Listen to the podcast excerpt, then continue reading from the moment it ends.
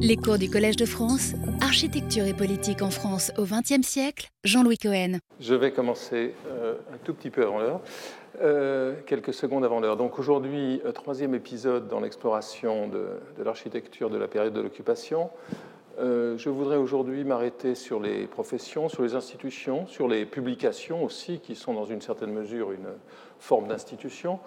Euh, et au passage rencontrer évidemment les, lois raciales de Vichy et leur euh, application aux architectes et par les architectes, certains d'entre eux en tout cas. Alors, il est évident que les années de l'occupation marquent un seuil dans l'histoire des professions d'architecture dans ce pays, tout autant que dans les démarches des architectes. La pratique euh, dont que l'on tentait depuis des décennies de réformer, est réorganisée légalement. Elle est aussi transformée, euh, et la séance d'aujourd'hui ne suffira pas à le montrer évidemment, euh, dans son idéologie, dans ses techniques et dans ses dimensions artistiques. Euh, toutes ces transformations aboutissant, après 1945, à une domination incontestable de la modernité, comme dans la plupart des pays combattants engagés dans la guerre, sauf et seulement pour une dizaine d'années l'Union soviétique. Euh, une remarque préliminaire. Les architectes ne sont pas les seuls à intervenir dans le champ de l'urbanisme et de la construction. Dans l'appareil de Vichy, notamment, les ingénieurs sont aux commandes. À la DGEN, à la Délégation générale à l'équipement national, dont je parlerai la semaine prochaine, c'est André Protin, ingénieur de la ville de Paris. Au commissariat technique à la reconstruction immobilière, l'autre branche de l'appareil d'État reconstructeur, c'est euh, André euh, Mufang, dont je parlerai aussi euh, la semaine prochaine. Il serait intéressant ici, et c'est sans doute un axe de travail utile, bien qu'on puisse assimiler le régime de Vichy au nazisme, au fascisme, il serait intéressant de tirer des parallèles avec ce qui s'est passé en Allemagne, par exemple, où les ingénieurs ont joué un rôle considérable à la fois dans la genèse et dans les politiques du nazisme. Je pense à ce propos à un très beau livre euh, un peu ancien, qui est le livre de Jeffrey Huff, Reactionary Modernism, publié dans les années 90 et qui portait sur l'Allemagne euh, de Weimar et sur le Troisième Reich et qui montrait combien la pensée, la technique et les techniciens, les ingénieurs avaient été importants dans la montée du nazisme. Cette domination est assez mal ressentie par les architectes. Euh, et là, il ne s'agit pas de la concurrence dont parlait Gideon en espace-temps et architecture entre les architectes et les, ingénieurs de structure. Il s'agit euh, d'une compétition pour le pouvoir, pour la décision. Ainsi, euh, Auguste Perret, dont je parlais beaucoup aujourd'hui, fait une très délicate allusion au corps des ponts et chaussées.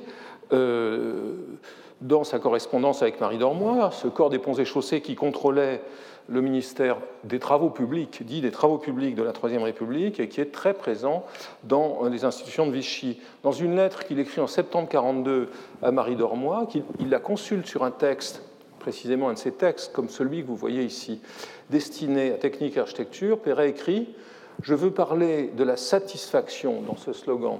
L'architecte est celui qui satisfait au particulier par le général je veux parler de la satisfaction à donner aux particuliers par le général et dire que c'est là ce qui distingue l'architecte de celui qui n'est que technicien.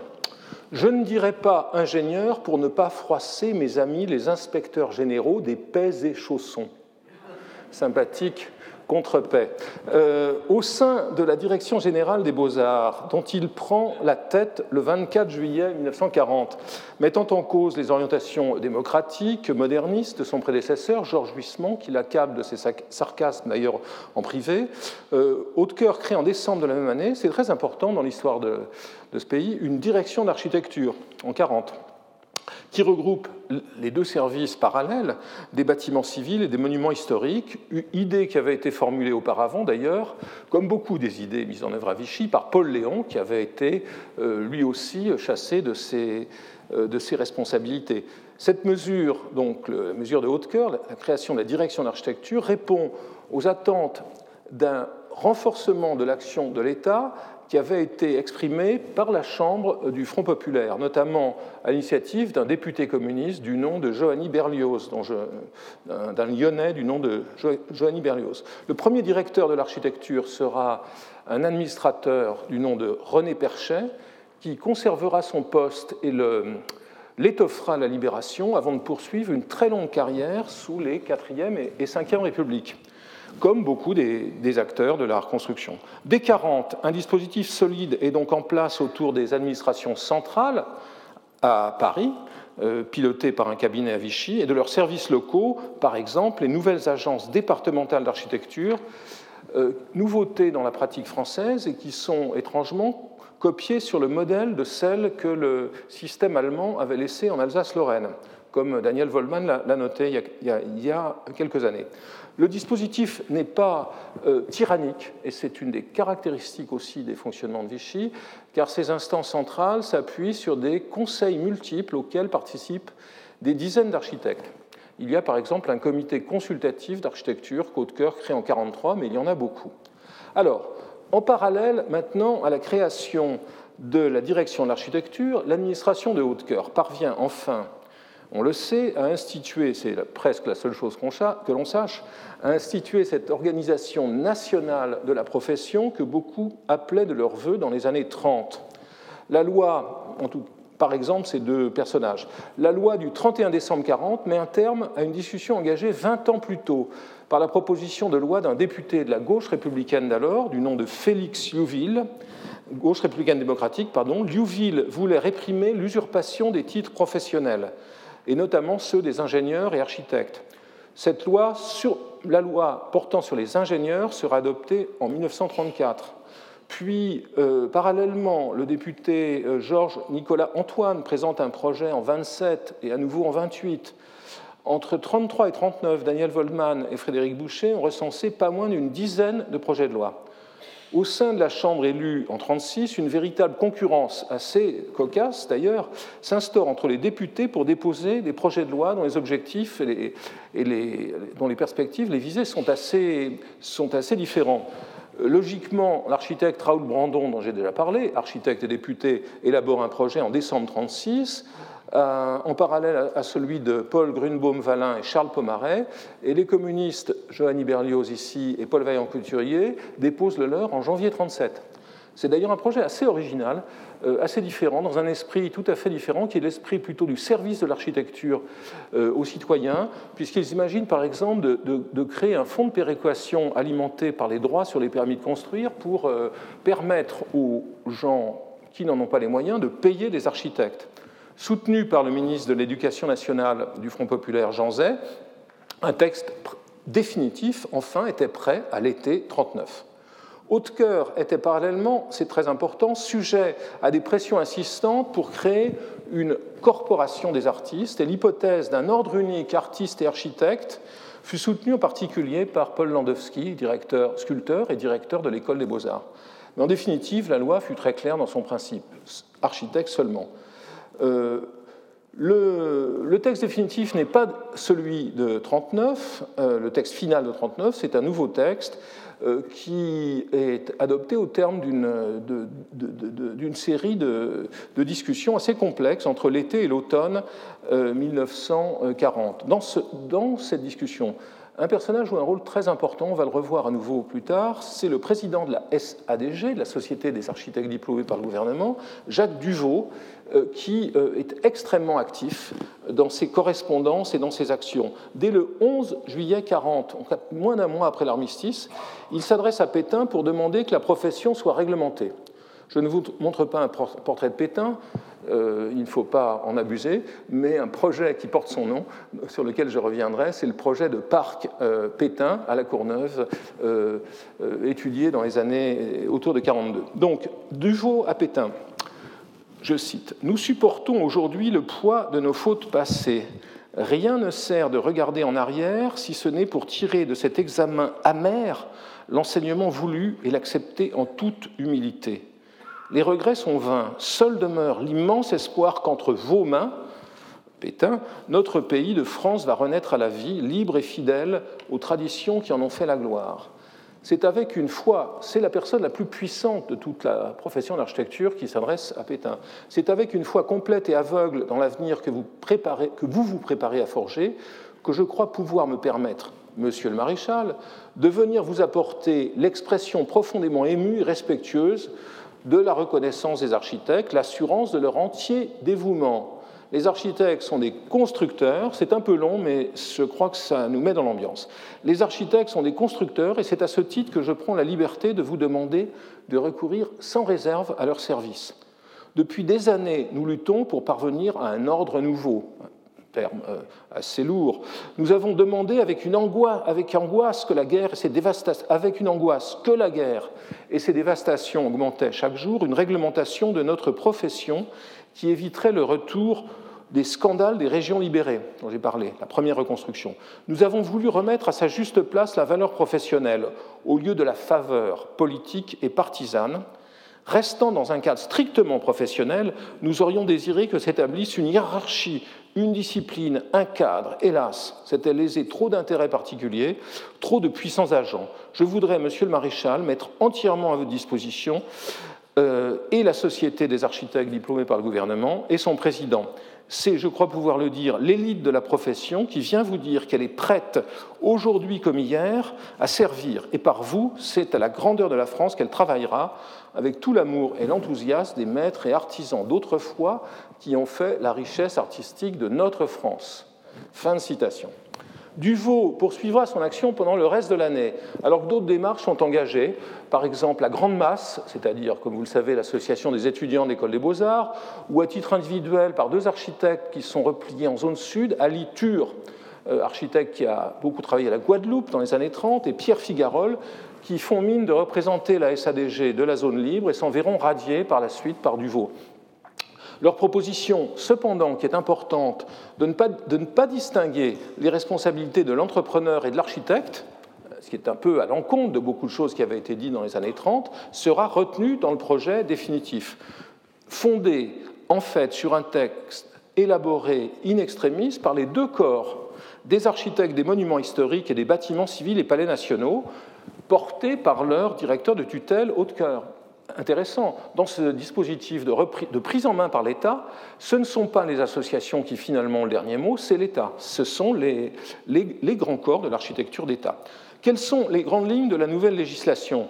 La profession, très important, est réservée aux ressortissants français titulaires d'un diplôme et présentant des garanties de moralité. Des mesures temporaires permettent de l'ouvrir aux professionnels ayant payé la patente pendant cinq ans. Enfin, important, un lien est créé avec l'enseignement euh, au, travers d'une proposition euh, de créer un comité supérieur d'études architecturales, c'est-à-dire au fond de placer euh, l'enseignement non plus sous la tutelle de l'académie, comme, comme, il était jusque-là, mais sous la tutelle de l'ordre. aussi très important, une réduction drastique du nombre des associations d'architectes est préconisée. Je ne dirais pas qu'elles pullulaient avant, mais elles étaient fort nombreuses. Cette euh, réduction aboutit à la liquidation de la Société des anciens élèves de l'école spéciale, des anciens élèves des arts décoratifs, puisque seuls les beaux-arts donneront désormais le diplôme d'architecte, de l'Assemblée provinciale et de la Société des architectes modernes, par exemple, qu'avait créé Franz Jourdain. À l'exception de la Société académique d'architecture de Lyon, toutes les sociétés provinciales sont dissoutes. Je crois que c'est un aspect dont on n'a pas mesuré l'ampleur, cette espèce de, de, je dirais, de ratissage des associations existantes. Au total, la SADG est la seule association à être confortée, au point d'ailleurs de conduire certains de ses membres à en démissionner, car, ils considèrent leur appartenance incompatible avec leur, leur adhésion à l'ordre. C'est le cas, par exemple, de Louis Bonnier, architecte voyer de Paris, qui écrit une très belle lettre à ce propos en janvier 1942. Si la protection du titre et salué par tous le fait que les architectes ne se voient pas reconnaître l'exclusivité de la maîtrise d'œuvre est critiqué en juin 1941 par euh, Michel Rouspitz euh, dans les colonnes de l'architecture française. La lacune de la loi est grave, écrit-il. Euh, n'importe quel groupement financier et affairiste pourra, comme par le passé, et ici il pense très certainement à la SAGI, cette société immobilière euh, dont l'architecte ingénieur Ecli avait construit une grande partie de la ceinture de Paris. Donc n'importe quel groupement pourra monter des opérations immobilières comme celles qui ont déshonoré toute notre province et même le centre de Paris reconstruire des quartiers entiers et des cités dans les plus beaux paysages et faire la plus vulgaire architecture. Pour Rouspitz, certains intérêts veillaient et ont pesé sur le projet de Haute-Cœur il euh, conclut L'architecture française continuera à être faite par n'importe qui. Le principal dans cette affaire sera de ne pas avoir la naïveté de se baptiser architecte. Cette précaution prise, on restera libre en France, dans les dires, de démoraliser et voire même de faire des écroulements, puisque la profession d'ingénieur n'est pas réglementée et celle d'entrepreneur est entièrement libre. Fin de citation. L'ordre se met sur pied, les effectifs ne tardent pas à se préciser au terme de la campagne d'inscription initiale et se monteront en mai 43 à environ 6 000. Comment est-ce que tout cela fonctionne?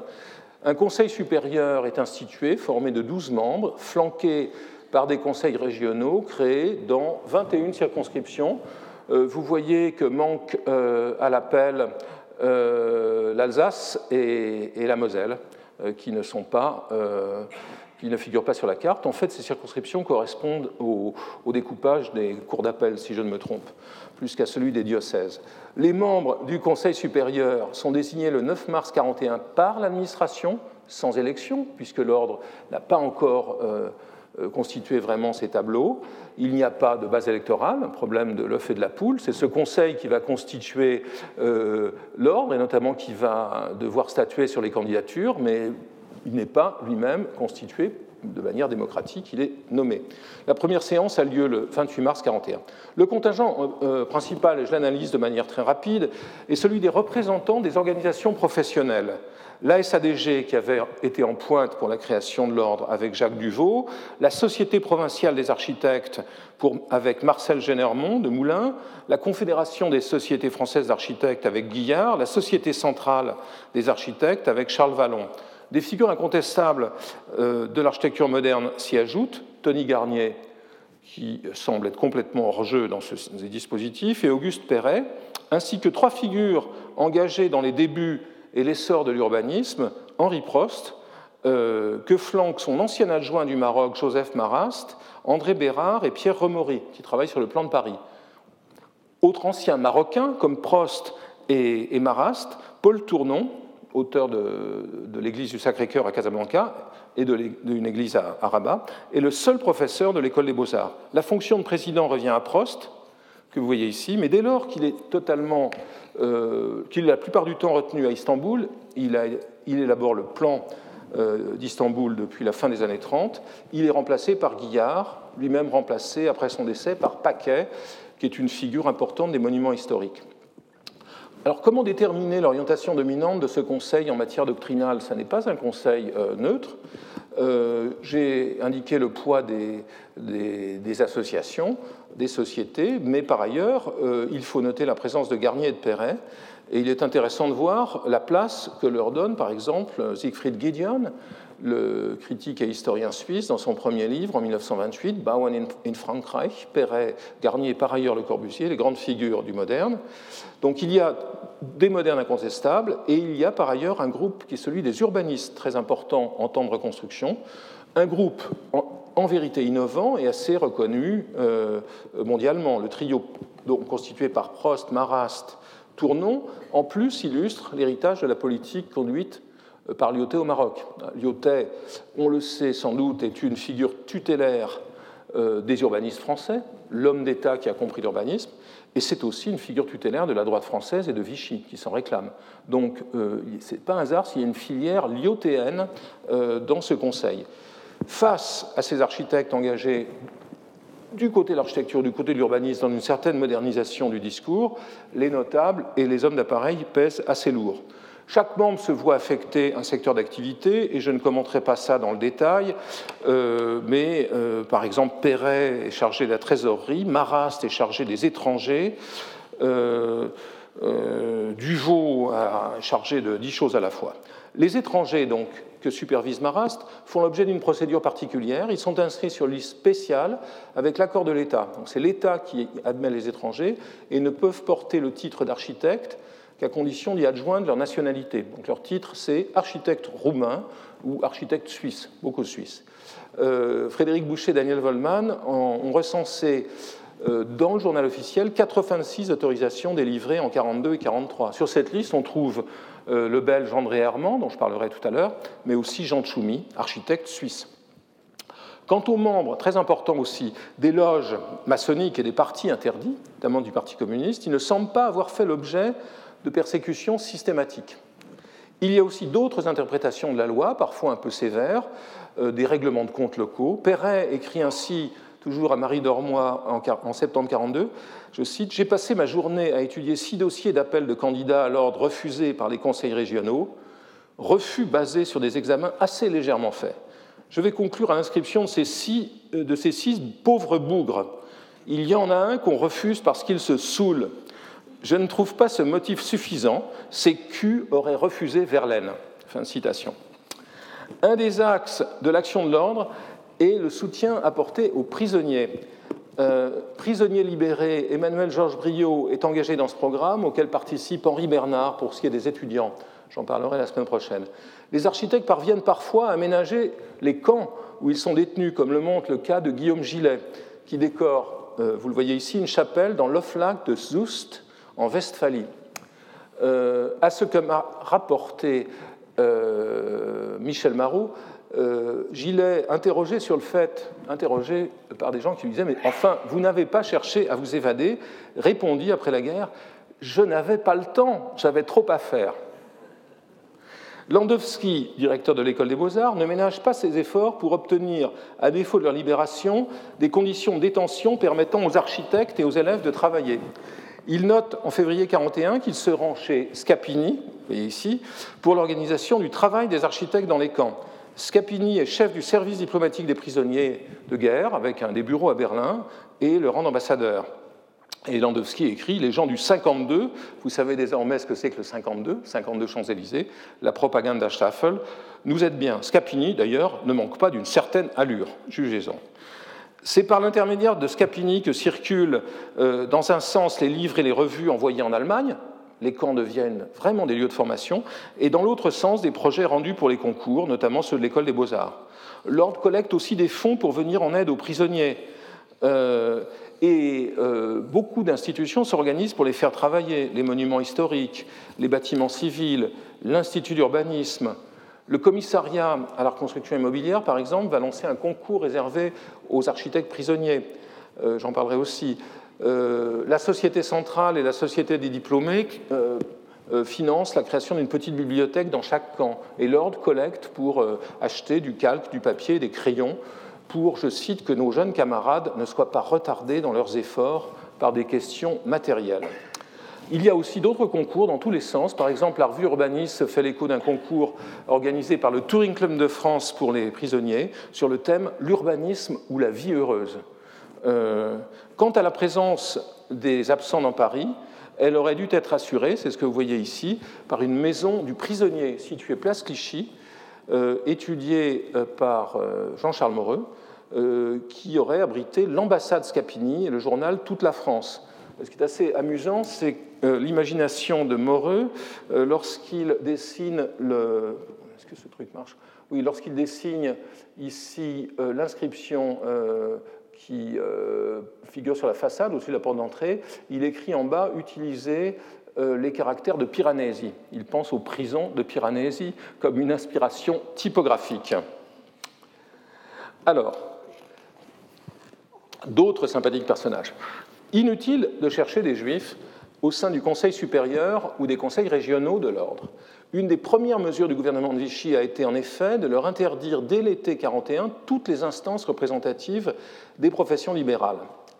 D'emblée, l'ordre est institué avec la visée de circonscrire les effectifs professionnels, limités, on l'a vu, aux diplômés et aux Français.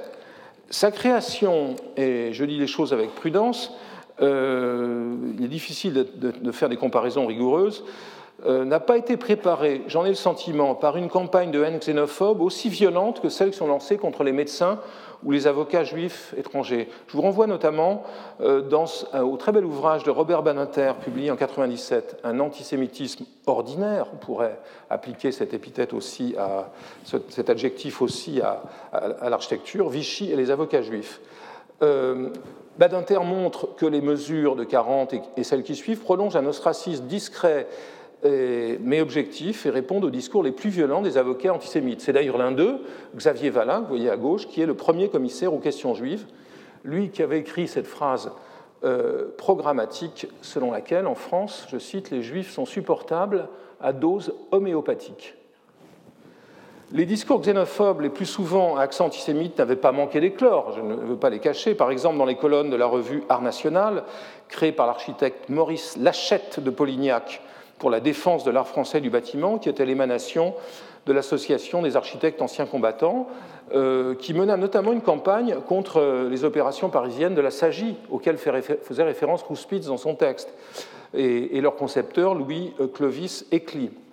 Euh, donc tout le monde en parle. Pourquoi? Parce que Ecli, c'est à ce jour l'architecte parisien le plus prolifique. Personne n'a jamais construit 20 000 logements et personne ne construira jamais 20 000 logements à Paris. C'est ce qu'Ecli a réussi à faire avec la SAGI sur la ceinture euh, des fortifications. Le plus, alors, ces diatribes, euh, dont Jean-Claude Vigato a été le premier à rendre compte il y a longtemps, euh, sont particulièrement violentes quand elles émanent du critique Camille Mauclerc, qui avait dénoncé en 1930 le complot des métèques contre l'art français, et publié en 1933 L'architecture va-t-elle mourir qui était une violente dénonciation des modernes comme étant des agents bolcheviques et éventuellement euh, Bosch, pour faire bonne mesure. Euh, je cite simplement un, paragraphe de Mauclerc, et, il ne faut pas se gâter, euh, Louis. Euh, répète à, l'envie, je cite, La liaison étroite entre le bolchevisme, le fauvisme plastique, le surréalisme littéraire et l'incontestable effet d'un plan de propagande dont on retrouve souvent les mêmes agents, habiles à tirer les ficelles du snobisme et de la spéculation dans la presse, la librairie, les galeries et le monde de la bâtisse. Au fond, les modernes radicaux sont pour lui des apatrides, car une architecture est nationale ou n'est que de la bâtisse posée sur un sol sans faire corps avec lui, sans répondre à l'appel séculaire de son âme. Pour lui, le ciment est un volapuc, je cite à nouveau, je ne dis même pas un espéranto de sonorité plus douce, je dis volapuc, parce que ce mot barbare me semble mieux correspondre aux abominations le corbusières et soviétiques qu'on s'acharne à nous infliger. Mouclair s'excusera par la suite auprès de Le Corbusier de sa véhémence, dans une lettre assez, euh, assez drôle. Euh, alors, à mon avis, que le Front populaire semble porter d'éventuelles ouvertures. Lorsque Landowski lui rend visite en janvier 1941, il note dans son journal euh, de, de Mouclair comme il est tendu, violent, absurdement antisémite. Il n'est pas le seul. Dans un entretien qu'il m'avait donné en 1985, il y a donc plus de 30 ans, Julius Posner, je vous rappelle qu'il était secrétaire de rédaction de l'architecture d'aujourd'hui, citait de mémoire, je pense qu'il n'en avait pas le texte, une lettre envoyée par Laprade au directeur de l'architecture d'aujourd'hui, André Bloch. Je cite Vous devriez écarter de votre revue tous les collaborateurs qui ont des noms comme Ginsberg ou Lubetkin. En ce qui concerne M. Posner, qui écrit depuis plusieurs années sous le nom de Lepage, et qui doit s'estimer heureux d'être publié, il ne doit pas avoir l'impudence d'écrire sur l'architecture française à laquelle il ne peut rien comprendre. Si vous ne suivez pas mon conseil, l'architecture d'aujourd'hui sera considérée comme un organe de cette conspiration judéo-soviéto-boche qui s'efforce de ruiner l'artisanat français en faveur de l'Allemagne. Un autre xénophobe euh, et antisémite véhément est Gustav Umdenstock, professeur à l'école polytechnique, puis à l'école des beaux-arts il mène campagne. Alors, euh, est notamment l'auteur de ce traité euh, des cours professionnels à l'école polytechnique, où l'on voit comment il assimile l'angle droit au Bosch et la vie, la courbe et le cercle au poilu français. Undenstock, euh, euh, Landowski note dans son journal en septembre 40 qu'un de ses collègues vient de rencontrer Umdenstock, rue Bonaparte, qui racontait qu'il était chargé d'une enquête sur moi pour vérifier si j'étais juif, si j'étais franc-maçon. Et il ajoutait que j'ai pris 100 000 francs dans la caisse de l'école et qu'à cause de cela, on ne pouvait plus payer les modèles. Umdenschock disait, rapporte Landowski, nous allons faire sauter tous ces juifs, Paul Léon et Pontrémoli, et Hautecoeur et Landowski. Sans attendre que les Allemands l'exigent. Alors, passons aux choses sérieuses. Le gouvernement de Pétain en effet promulgué le 3 octobre 1940 un premier statut des juifs. Et juif, quiconque a au moins trois grands-parents d'origine juive, interdiction est faite, euh, leur est faite d'être fonctionnaire ou enseignant. Pétain y tient personnellement aux enseignants et ajoute cette mention de sa main euh, avec son crayon sur le projet. Au total, euh, pendant les 14 mois du régime, 198 lois ou mesures antisémites seront édictées par le, par le régime. L'accusation contre Landowski reste d'ailleurs d'actualité jusqu'en 1941. En mai, il se propose d'aller voir Emsen et Schnur au 52 des Champs-Élysées. Je cite Dès que réponse aura été donnée à propos de mon arianisme, quelle sottise On devrait avoir le courage de tout supprimer plutôt que de se prêter à cette comédie sinistre? C'est la grosse faute de Pétain de nous mettre dans les alternatives. Il note après cette rencontre, ils me disent avoir reçu des lettres, les unes anonymes, les autres signées, euh, affirmant que j'étais juif. Conversation courtoise au cours de laquelle ils me disent que Haute-Cœur est aussi l'objet de dénonciations analogues. Je leur dis qu'en France, pour la grande majorité, la question juive n'existe pas. Ils m'affirment qu'ils ne veulent pas la régler inhumainement. Mais même dans nos écoles, ils voudraient un enseignement à part, pas autre chose. Je leur dis qu'à l'école, ils sont tellement peu nombreux qu'il vaut bien mieux laisser les choses en état. Sans doute ce qui s'est passé. Tout de même, quelle sottise, quand on réfléchit en sortant, on a l'impression qu'on a conversé avec des demi-fous et qu'on a déraillé avec eux.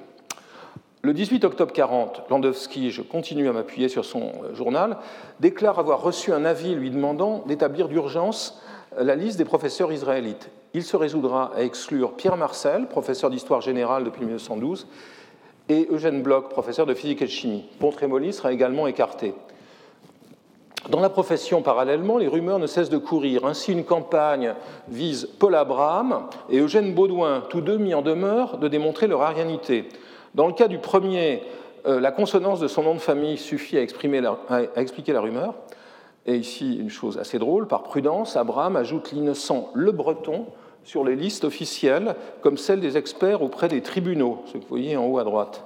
Dans le cas du second, Baudouin, dont l'influence était devenue tout à fait considérable, il y a fort à parier que la première motivation de la rumeur était simplement l'envie.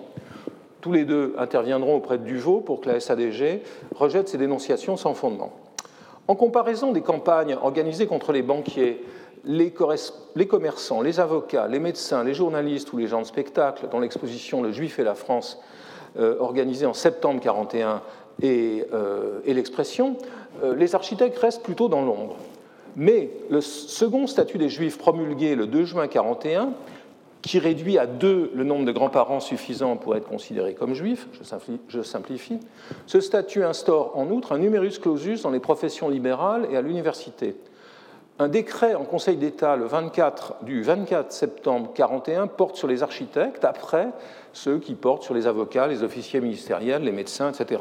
Un numerus clausus de 2% des effectifs arien est appliqué à chacune des 21 circonscriptions qu'on a vues tout à l'heure, les juifs en surnombre devant être, selon la lettre du texte, éliminés, pas encore physiquement. La formule de demande d'inscription comprend euh, la question numéro 6, êtes-vous arien, entre parenthèses, loi du 3 octobre 40, à laquelle le candidat répond en cochant la case oui ou non? À l'examen sommaire d'un ensemble de formulaires effectué par un de mes amis il y a quelques années, il apparaissait que très peu de candidats s'abstenaient de répondre et qu'il y avait très peu de réponses négatives.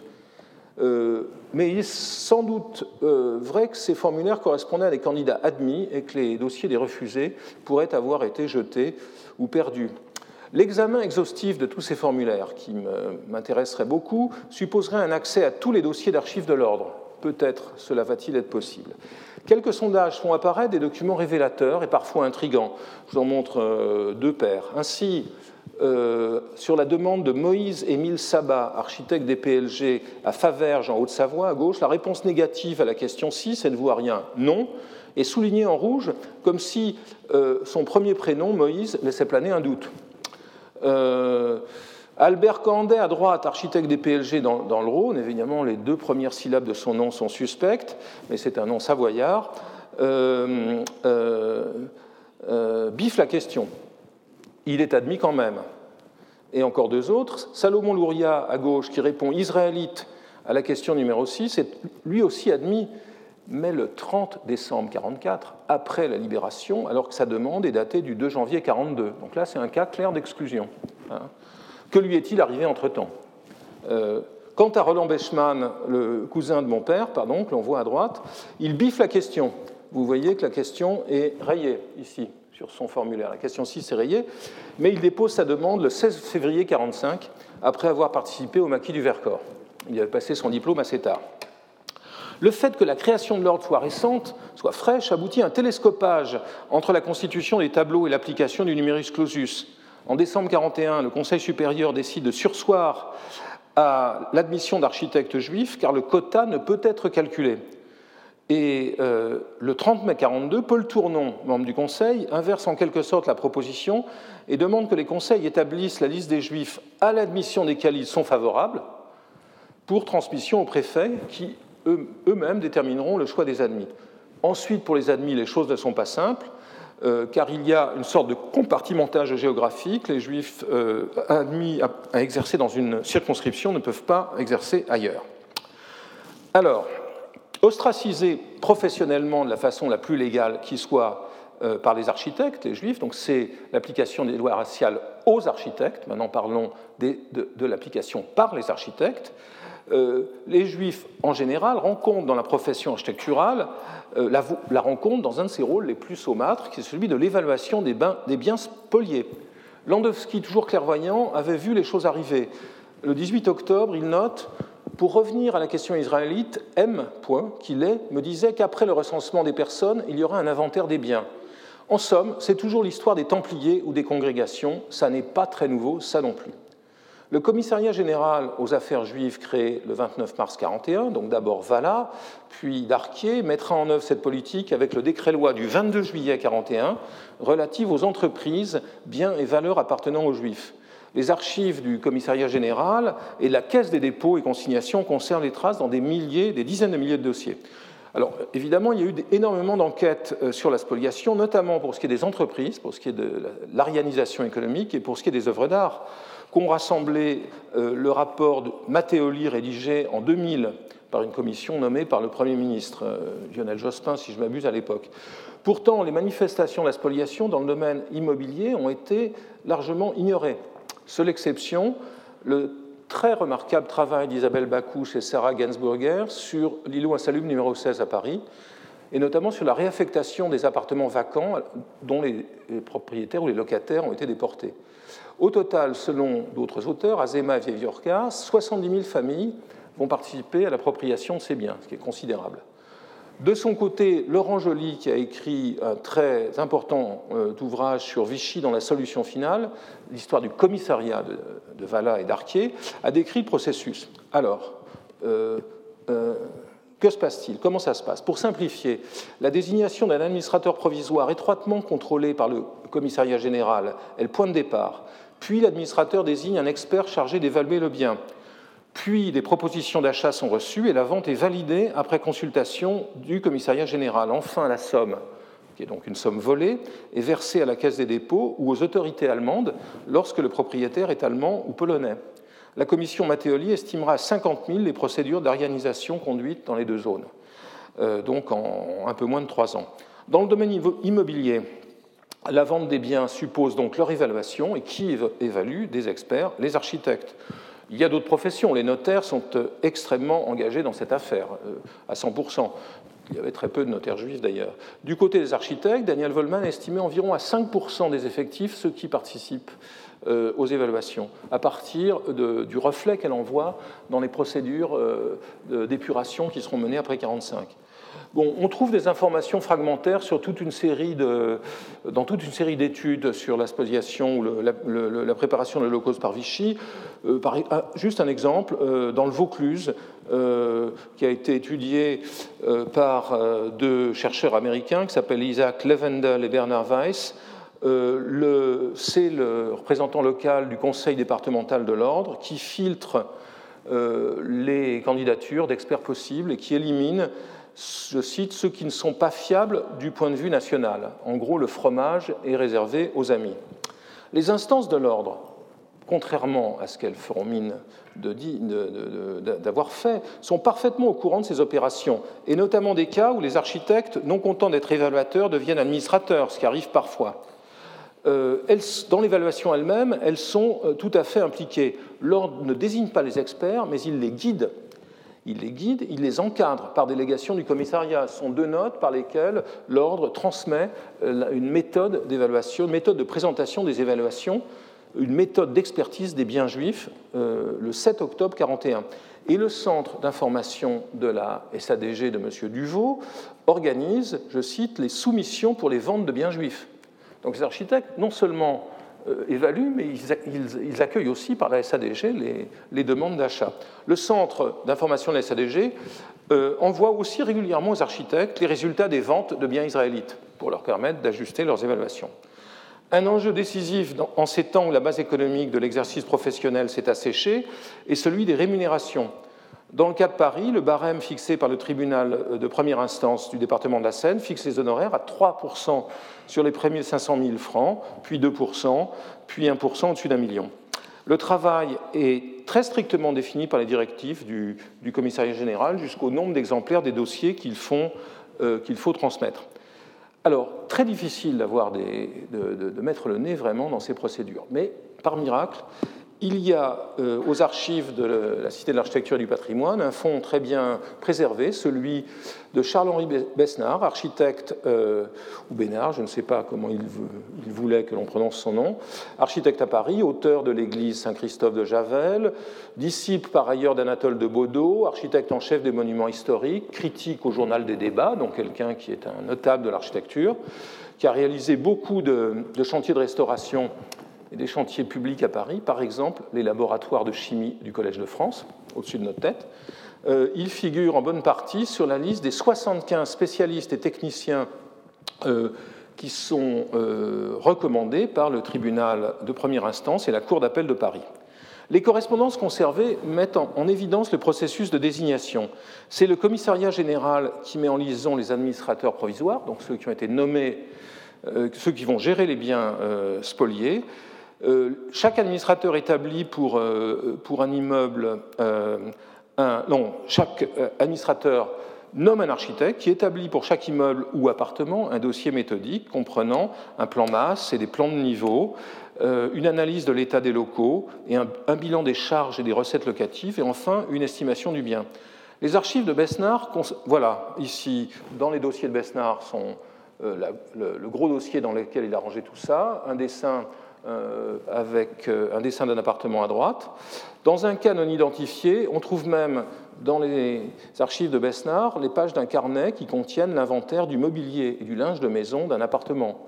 Un bureau, trois fauteuils, deux torchons, euh, quatre draps, ce qui dénote une conception pour le moins extensive de l'estimation immobilière. L'analyse des charges et des recettes conduit à une correspondance avec les gérants d'immeubles, c'est un travail mené minutieusement, rigoureusement, je dirais, tandis que l'évaluation résulte notamment des avis sollicités auprès des architectes installés dans le quartier. Combien vaut le mètre carré dans cette rue? Combien vaut le mètre carré euh, dans, l'îlot d'à côté?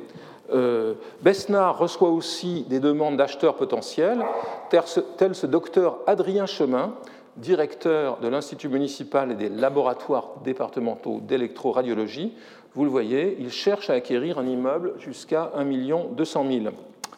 Alors, quelques dossiers, rapidement. Euh, je ne peux pas tous les passer en revue. Il y a des appartements, il y a des immeubles. Certains d'entre eux sont particulièrement euh, intéressants, je dirais. Voici le premier. Donc, l'immeuble Janowski, rue des Francs-Bourgeois, euh, dans le Marais, 35 rue des Francs-Bourgeois. L'ancien hôtel de Coulanges, dans lequel selon la légende, peut-être l'histoire, Madame de Sévigné avait passé une partie de son enfance.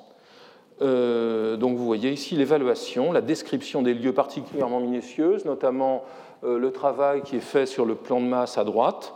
Euh, depuis, la ville de, Paris finira par, acquérir cet hôtel, je ne sais après quels intermédiaires, et elle y logera depuis en 1978 la Maison de l'Europe. Un autre cas, c'est celui de l'immeuble Colm ou Cône, sans doute une coquille, 8 Cité des Fleurs à Paris. Euh, vous voyez à gauche le plan, le plan d'ensemble qui est fait par Besnard, à droite la première page de son évaluation, et au milieu, euh, et au milieu le bordereau d'envoi des honoraires. Un cas tout à fait emblématique, alors qui est évidemment fascinant, c'est celui de l'immeuble Eugène Lévy, 35 rue Martre à Clichy, que Besnard évalue, en 43. Les locaux sont loués depuis 1932 à la société Montsavon, dont le propriétaire est Eugène Schuller, industriel des cosmétiques. Financeur de la cagoule avant la guerre, Il est pendant l'occupation le mécène du mouvement social révolutionnaire de, l'oncle avant de devenir un des dirigeants du Rassemblement national populaire de Marcel Déas. C'est aussi un authentique euh, agent de l'ambassade allemande. Dans ce cas, Schuller se, bat pour obtenir le bien, pour piquer euh, le bien de son propriétaire. Il prend soin de, procéder à sa propre évaluation euh, confiée à un architecte, Louis-Jacques Lambert, L'administrateur provisoire, Sylvan, se fait l'interprète du commissariat général pour que l'affaire soit conduite avec célérité. Et en définitive, une promesse de vente est signée au bénéfice de Schuller, qui semble très pressé de, prendre possession du bien. Annie Lacroix l'a décrit dans son livre Les élites françaises entre 40 et 44 de la collaboration avec l'Allemagne et l'Alliance américaine comme, je cite, un arianisateur économique systématique. En tout cas, il dépose une promesse de vente, il acquiert le bien, et c'est sur ce terrain, un peu élargi par la suite, euh, que le siège de L'Oréal sera établi. Donc, euh, je pense que si l'on trouvait des dossiers, beaucoup de dossiers de fonds comme celui de Besnard, on trouverait énormément de clés euh, au destin de certains endroits de Paris. Dès la fin 1944, le rôle zélé des architectes pose problème aux instances professionnelles et les litiges se multiplient, car beaucoup refusent de rendre les honoraires perçus dans le cadre de leur mission confiée par le commissariat général. Duvaux, toujours lui, voici la médaille commémorative qui a été euh, euh, sculptée par l'excellent Sarah Bézol. Duvaux revient sur la question dans le bulletin de l'ordre en janvier 1946. Euh, Je cite Duvaux. Un grand nombre d'architectes ont été commis pour effectuer des expertises de biens juifs, expertises qui n'ont d'ailleurs pas cherché il n'est pas juste de les assimiler à des profiteurs ou à des marchands de biens. Dans la plupart des cas, au contraire, ils ont fait leurs expertises en toute conscience et précisément dans le but de faire échec aux manœuvres de spoliation. Il en appelle donc au Conseil supérieur pour coordonner la défense éventuelle des architectes recherchés de ce fait. Ce faisant, Duvaux semble assumer sans l'avouer, en protégeant tout le monde, la responsabilité, si vous voulez, par, par défaut, qui avait été celle de l'ordre et de la SADG dans cette campagne. Alors, Dernier chapitre, la scène des revues. La scène des revues est sans doute la, plus révélatrice des, relations entre les institutions, euh, entre les, associations d'architectes, les sociétés, l'État et l'architecture dans sa dimension euh, théorique et pratique. La baisse de l'activité euh, du bâtiment, et donc celle des recettes publicitaires, et le rationnement du papier aboutissent très rapidement à une crise de la presse architecturale. Euh, dès octobre 1939, la construction moderne, qui est l'organe de la Société centrale des architectes, suspend sa parution. En décembre, elle renaîtra sous des formes un peu larvaires par la suite. En décembre, après 1945, en décembre de la même année, l'architecture, organe de la SADG, interrompt définitivement sa parution et les revues d'entreprise euh, connaissent le même sort. Euh, par exemple, regardez dans le, catalogue, dans le catalogue de la Bibliothèque nationale de France et on voit que la technique des travaux revue publiée, très bonne revue publiée par les Pieux Franqui, s'interrompt avec le numéro d'avril 40, comme d'ailleurs l'architecture d'aujourd'hui.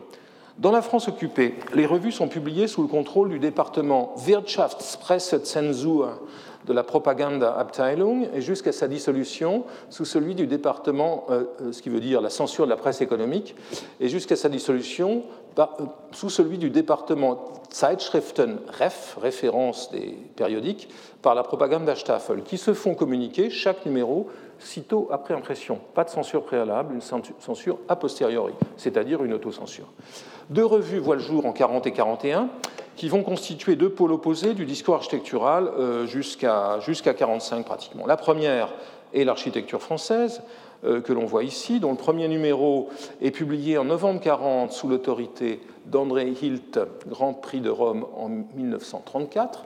Un premier projet avait été élaboré peu après l'armistice, vous le voyez à gauche, sous le titre La nouvelle revue de l'architecture, organe de la reconstruction française et qui va se contracter rapidement en la nouvelle revue de l'architecture française, puis l'architecture française tout simplement.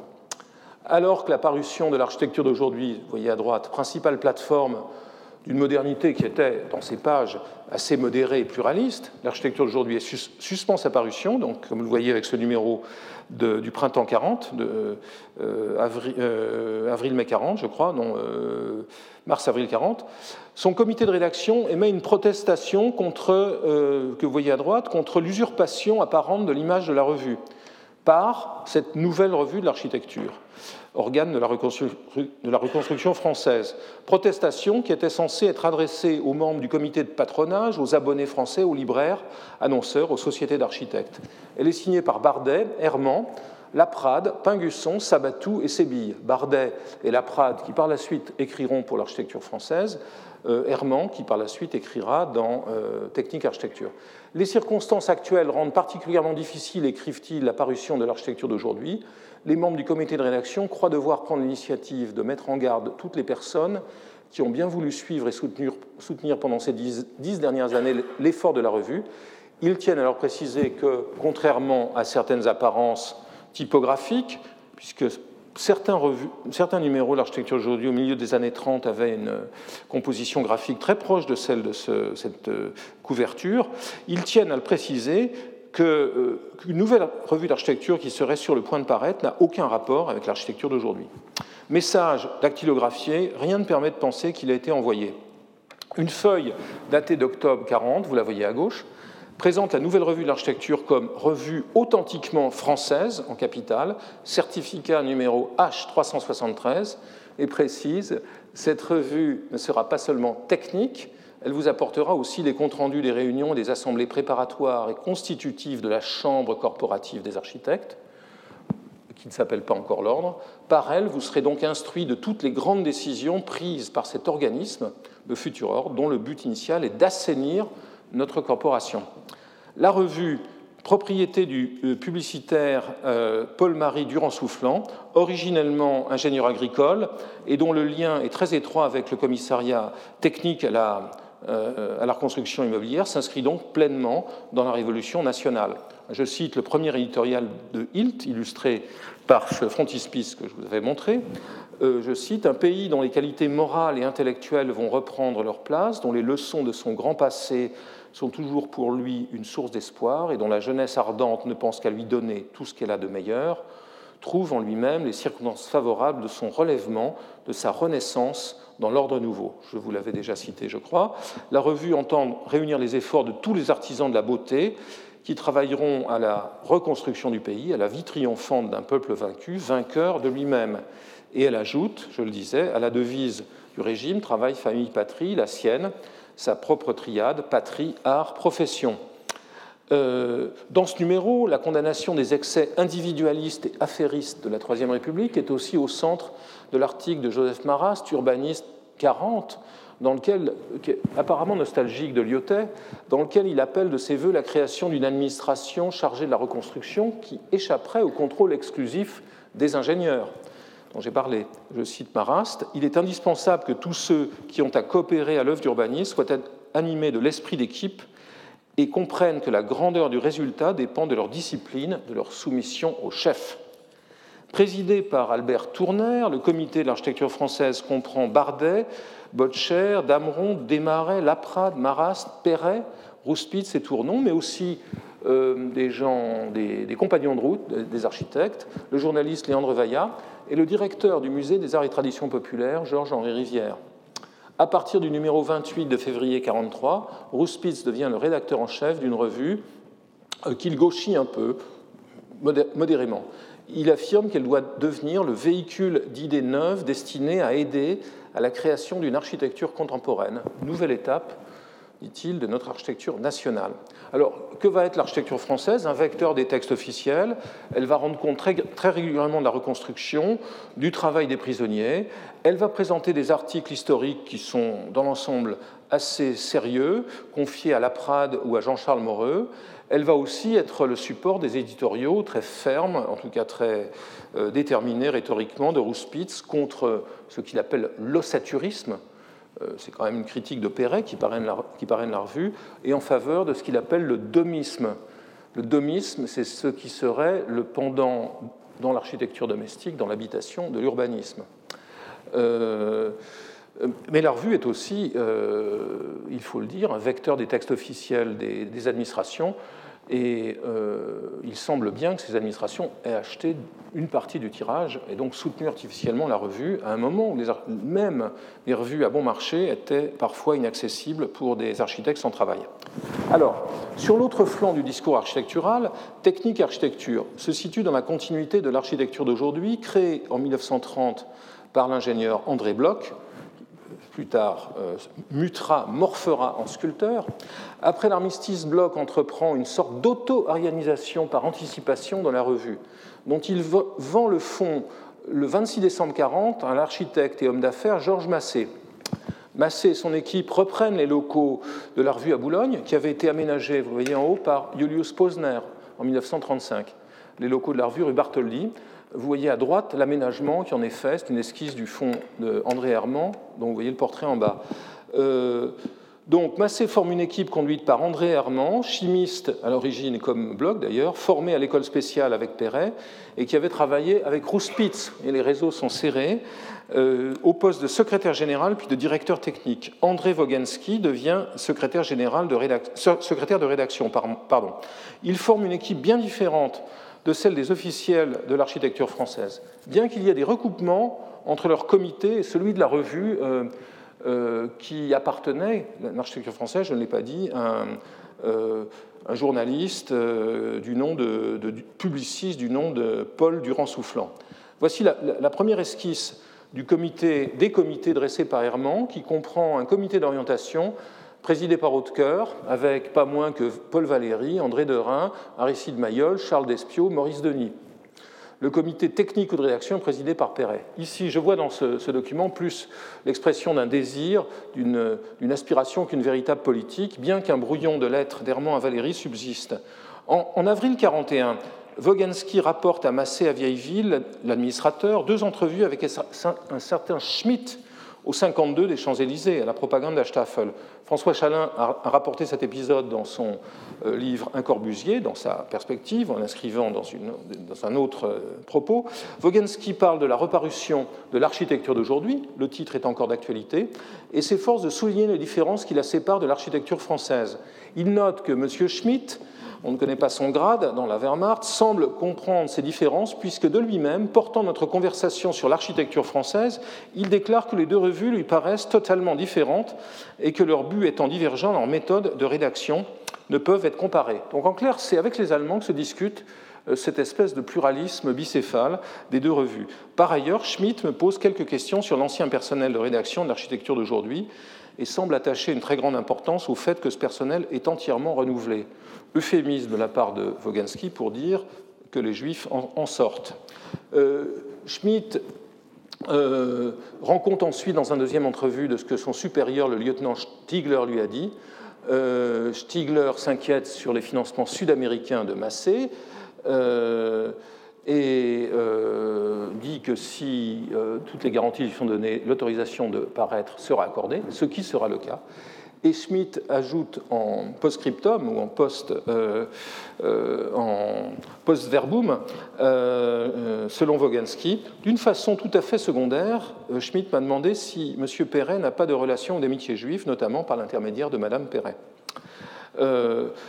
La revue continue à approcher les Allemands pour avoir des informations, par exemple sur l'organisation TOT, Hermann demande un rendez-vous à Bremer, le directeur de l'Institut allemand, pour avoir des matériaux sur l'organisation TOT qui sont publiés dans le numéro sur la route.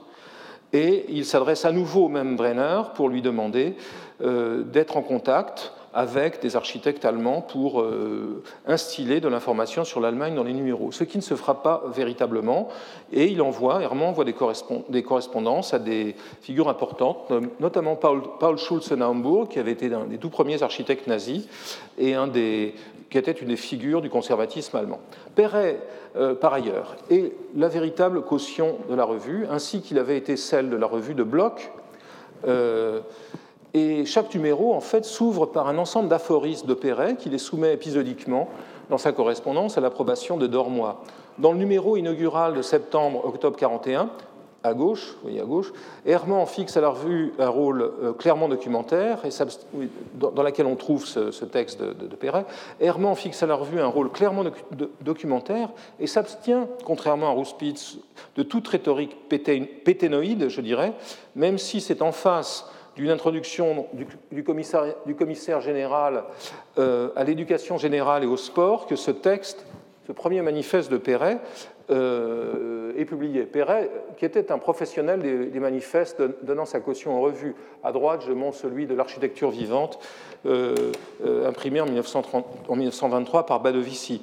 Donc vous pouvez le lire comme moi, technique, c'est un, assez joli texte. Technique, il s'ouvre par technique et il se termine par architecture.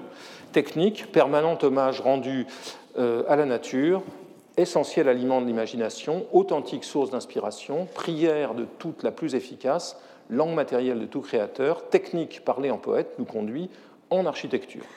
Avisé encyclopédique, Technique et architecture tire de l'histoire des enseignements diamétralement opposés à ceux de l'architecture française bien que les deux revues partagent quelques auteurs, notamment Moreux. La perspective des numéros est typologique ou thématique, ou centrée sur des matériaux.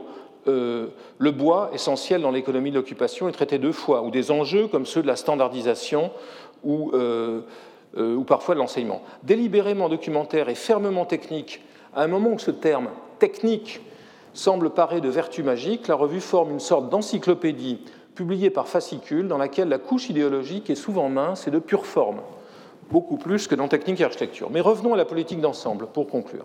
Alors que la perspective d'un second front se précise en Europe, le régime de Vichy se raidit euh, et devient une véritable officine de répression nazie. Dans l'administration des beaux-arts, Georges Hiller, proche de Pierre Laval, remplace en avril 1944 Hautecoeur.